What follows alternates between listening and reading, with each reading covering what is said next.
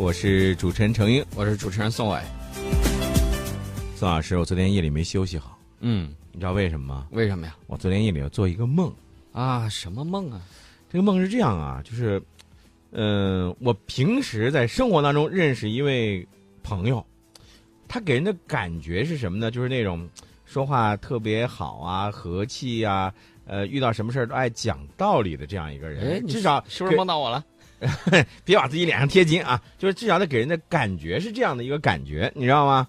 哎，但是呢，在梦中我突然就发现他变了另外一个样子，变成什么样子你知道吗？嗯，哎呀，见着一个孩子啊，这个不知道因为什么事儿犯了一点错误，那个朋友啊就照着那孩子这个这个脸上啊就啪啪啪的在那猛扇，嗯我当时就怒不可遏，我上去就制止他，你知道吗？嗯我说你别动，这孩子他犯了什么错误，你好好给他讲，对吧？你不能够给他这个动不动就就就是动武力，或者是你呃上手打，这肯定是不对啊，是吧？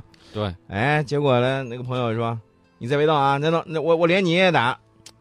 哎，我就觉得你说是是不是有点太不讲理了？呃，我以为打人那个是你呢，陈老师。那不是，你看我这么温文尔雅，我这么忠厚老实的一个人，我会干这样的事儿吗？不会干这样的事儿。哎，但是说到这个事儿啊，我就在想啊，其实，嗯、现实生活当中，我不知道宋老师你有没有注意到啊，就是有些人啊，或者是有些国家，哎，他可能呢是表面上，哎，这个说的是人五人六的，是不是？你比如说美国啊，经常呢他说，哎呀，这个我要维护世界和平啊。美国经常不是有这样的一个一个台词儿吗？嗯我要维护世界和平啊，哪儿这个都需要我，哪儿都需要我，这世界警察的这个来出面来解决问题，是吧？但实际上呢，他打的是什么旗号呢？打的通常都是人家说，有时候喊这个人权高于主权，有时候说主权高于人权，嗯不知道他到底是怎么喊的。在南联盟的时候，他就喊人权高于主权，嗯然后前一段的时候，他就是说要维护这个乌克兰的这个主权，不顾人道主义为这个危机等等等等，嗯嗯，就说主权高于人权。反正这个话儿啊，这个里外里都是他都在自己都是都是他自己的理是吧？嗯哎，你咱们就说的这个美国啊，他在这个国际法上，我不知道，嗯，他对于国际法是怎么看的？是不是他觉得自己可以凌驾于这个呃国际法一些公约的要求啊？呃，这是不是自己感觉自己我是制定规则的，我说了什么就是什么？他是不是有这种一个一种想法？啊，原来你做了个梦，梦见这么样一个人，然后就想到了某个国家，对吧？对啊其实呢，我觉得这个我们要拿事实说话啊。嗯呃，通常呢，我也发现他喜欢自己打自己脸呢。嗯，为什么这么说呢？啊，最近几年我捋了捋，这个美国领导人呢，在多个国际场合说，哎呀，美国坚持一个中国政策，嗯恪守中美三个联合公报原则，这个立场不会改变的。嗯然后又说美国坚定支持两岸关系改善，啊，美国乐见台海两岸关系保持稳定发展，嗯言犹在耳。马上在那边就使劲照自己脸上啪啪啪使劲打啊！这个方式啊，跟你做的那个梦不太一样。嗯呃，大家最近看到了，他对台军售这次嗯再次暴露了美国在重大政治信用问题上是出尔反尔。新华社有一篇评论说：“你这个是言行自相矛盾，而且美国在国际上不断透支政治信用，嗯为世人所不齿，终将反噬其身。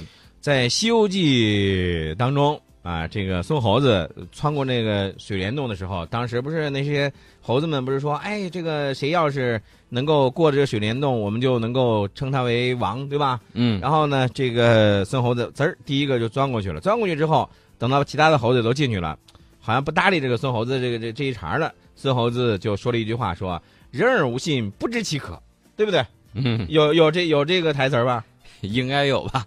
应该有。啊我觉得拿我们的悟空来比喻他，啊或者说他肯定跟悟空没法比，但是我就说，你看看，连猴子都知道这个，呃，我们是这样说的，你看这个商君变法、嗯商鞅变法，这个七木立信，嗯、对，呃，古代的政治家到现在都知道这个，包括我们使用的这种嗯信用卡啊等等，嗯都提出一个“信用”两个字儿。没有这种信用，那么如何能够表现出你有这种信用呢？对不对？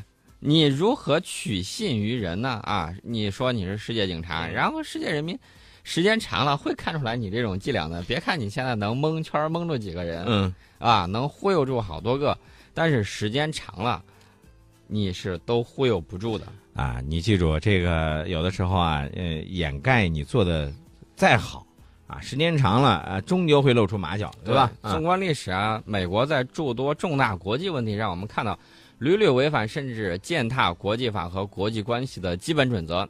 至今，世界上有很多热点地区，有很多残局完全不可收拾。比如说利比亚啊，连自己的这个使馆的官员都搭进去了一个，嗯造成了无数的人间悲剧，往事历历可见。但是美国这次在对台军售问题上仍然一意孤行，暴露的是什么？就是他自视甚高啊，自视能够凌驾于国际法之上的这种强权心态，非常的根深蒂固，这是要不得的。希望美国呢能够说恪守承诺，停止售台武器，停止一些相关的军事联系，多做有利于中美关系大局和两岸关系和平发展的事儿，而不是说你去人为的制造紧张。对。这种唯恐天下不乱的应该改一改了，嗯抱着冷战这种态度，我觉得实在是要不得。好，呃，说完了这个事儿之后，咱们接下来再说说其他的吧。哎，宋老师，昨天我们在节目当中也说到了，你看咱们的这个中国现在的发展，一个世界强国，一个大国，对吧？嗯一带一路，包括咱们的亚投行，都是在这个呃世界的这经济当中呢，也发展的一个呃发挥着相当大的一个重要的一个这个作用。那么说到了这个亚投行，我不知道大家还有没有印象，就是原来大家说到这个国际货币基金组织是吧？是 IMF 对，啊，它呢好像一直给人的感觉就是一个美国操控下的一个专门为美国来服务的这样一个 一个一个一个机构。美国说我要改革啊，这个欧盟一众小兄弟都说啊好啊改啊，改革好啊。嗯等了半天啊，等了好多年，美国说我就是要改革，嗯就是不见动静。光听见这个打雷就是不见下雨。没错。然后呢，这个 IMF 终于要改革了，说把这个中国弄进来吧啊可以弄进来的话，那你倒是改呀。然后我们的外交部昨天有一个声明说，希望有关国家尽快批准国际货币基金组织改革方案，别在那儿忽悠了，楼底下的人都等着你扔靴子呢。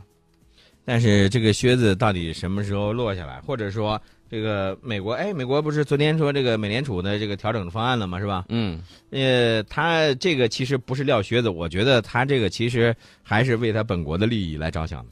对，美国国会十六号的时候，在政府财政支出法案里头包含了就是给予新兴经济体在国际货币基金组织中更大话语权的这个内容。嗯法案呢有望在十八号啊，在美国国会获得通过，并最终成为法律。嗯呃，大家知道，二零一零年的时候，嗯二十国集团领导人就这个 IMF 的这个份额，嗯还有治理结构改革方案，已经达成共识了。嗯距今已经有五年之久了。嗯呃，我们包括国际社会一直期待你这个国际货币基金组织改革方案能够得到落实，赶紧的。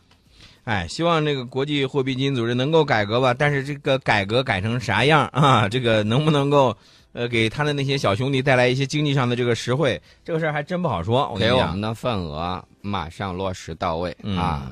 能够多给一点儿了，那是更好的。大家看到了，主要是欧洲让出了自己部分的这种权益，嗯部分的这种份额。美国你也应该表一下态啊！